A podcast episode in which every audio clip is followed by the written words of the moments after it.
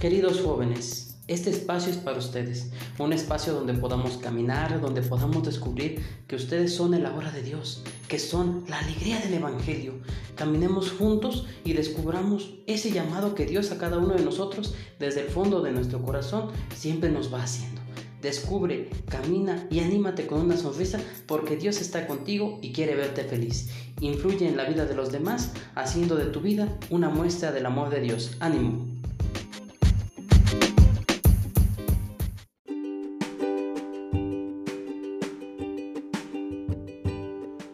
Queridos jóvenes, le falta al hombre creyente una vida interior.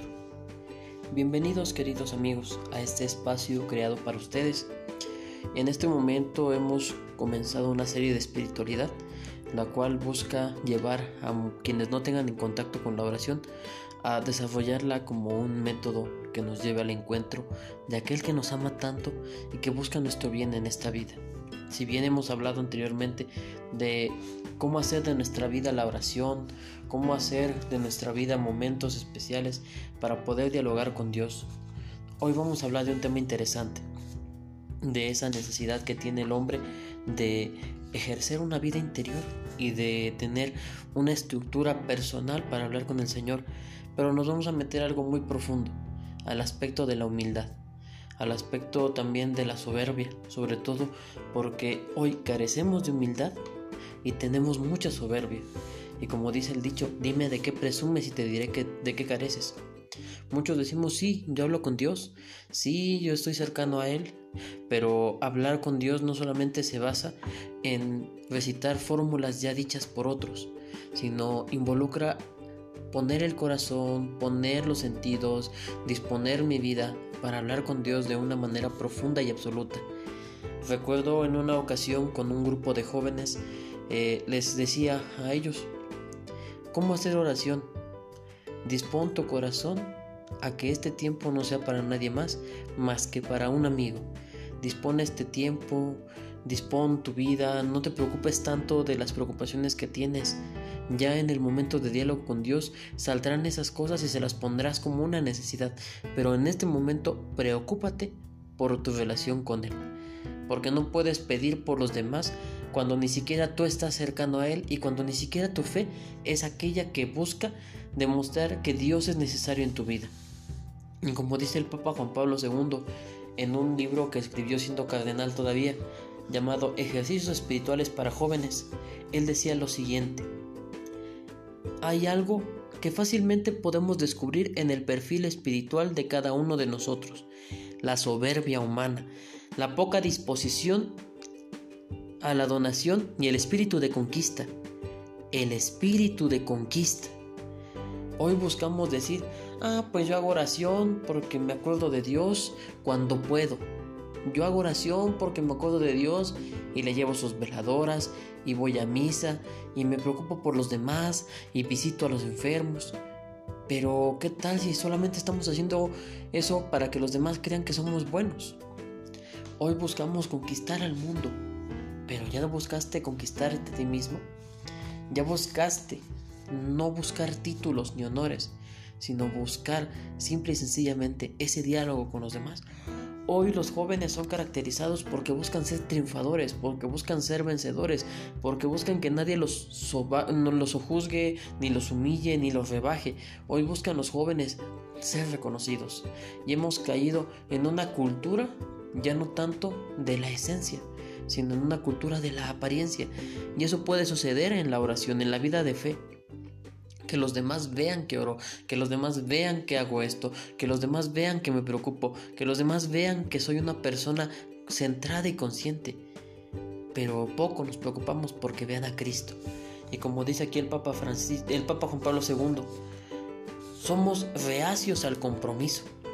Igual que aquel joven que habría de sacar gustosamente de Cristo cuanto le era posible como un conquistador pero que cuanto tuvo que comprometerse, se alejó de ahí. este libro hace alusión en este momento al pasaje del joven rico, aquel muchacho que tuvo la posibilidad de elegir una vida más perfecta junto a Cristo, pero que simple y sencillamente cuando vinieron los momentos de dificultades, de circunstancias de abandonar todas sus seguridades, todo aquello que le era favorable, no quiso hacerlo. Es muy triste ver que hoy en día un joven decide seguir a Cristo en la vida sacerdotal, en la vida religiosa, y entra con mucho ánimo a la casa de formación, pero cuando descubre que hay que renunciar a muchas cosas, que hay que entregarse, que hay que caminar, pues simple y sencillamente decide doblar las manos y salirse por la puerta trasera por sentir que no puede. Hoy, chicos, la soberbia no nos deja comprometernos.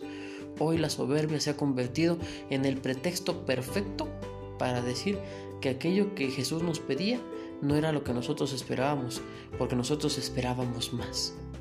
Pregúntate, hoy cuántos jóvenes esperan más, pero no tanto para bien, sino esperan más porque creen que lo merecen todo. La soberbia nos corroe el alma, nos corroe el corazón y detrás de eso está muchos problemas, sobre todo en la cuestión del poder, del poseer.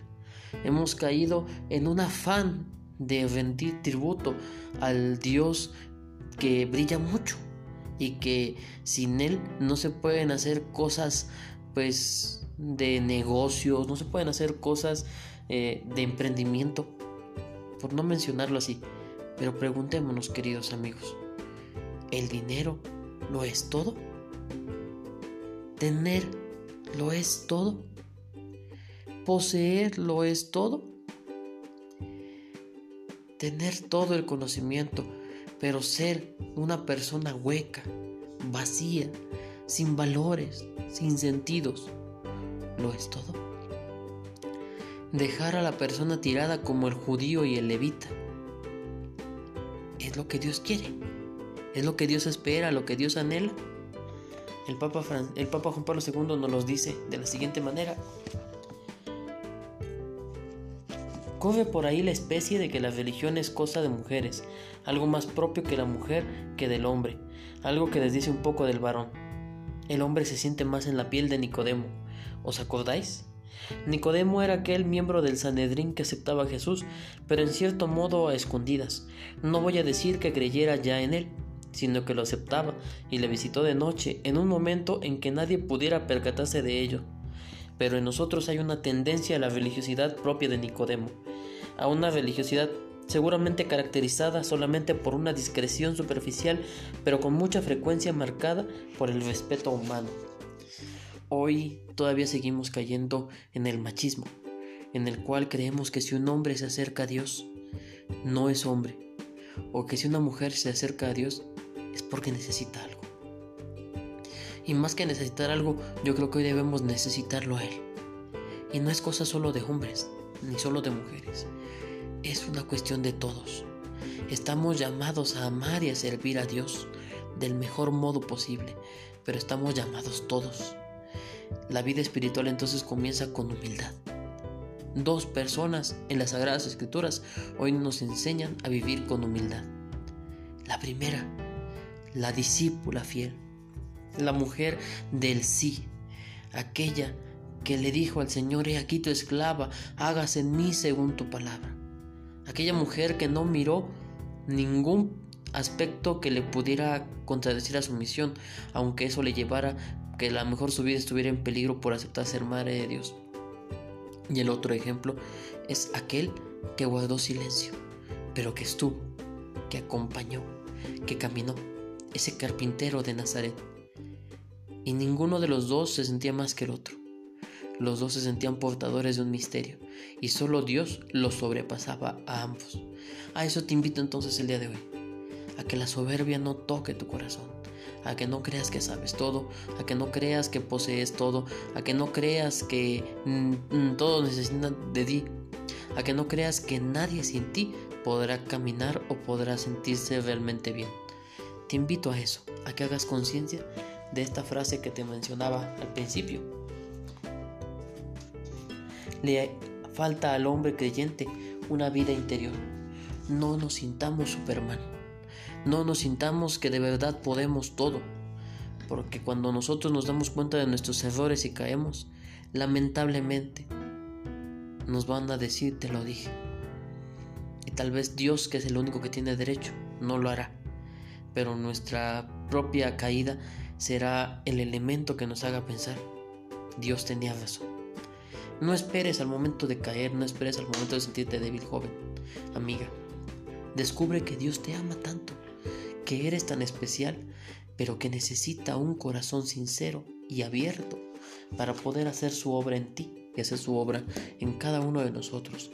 Cristo vive y te quiere vivo, decía el Papa Francisco, pero necesitamos una vida interior y la vida de oración comienza diciéndole a Dios, Señor, te necesito. Necesito de ti en mi vida y quiero que me cambies, que me transformes, que me ayudes a ser mejor. Te invito a eso, a que profundices en esa vida interior que tanto el Señor quiere que tú vivas que el Señor tanto quiere que tú ah, ejerzas, que tanto el Señor quiere que tú desarrolles, que sea como esa semilla que está en tu corazón y que necesita dar fruto en abundancia.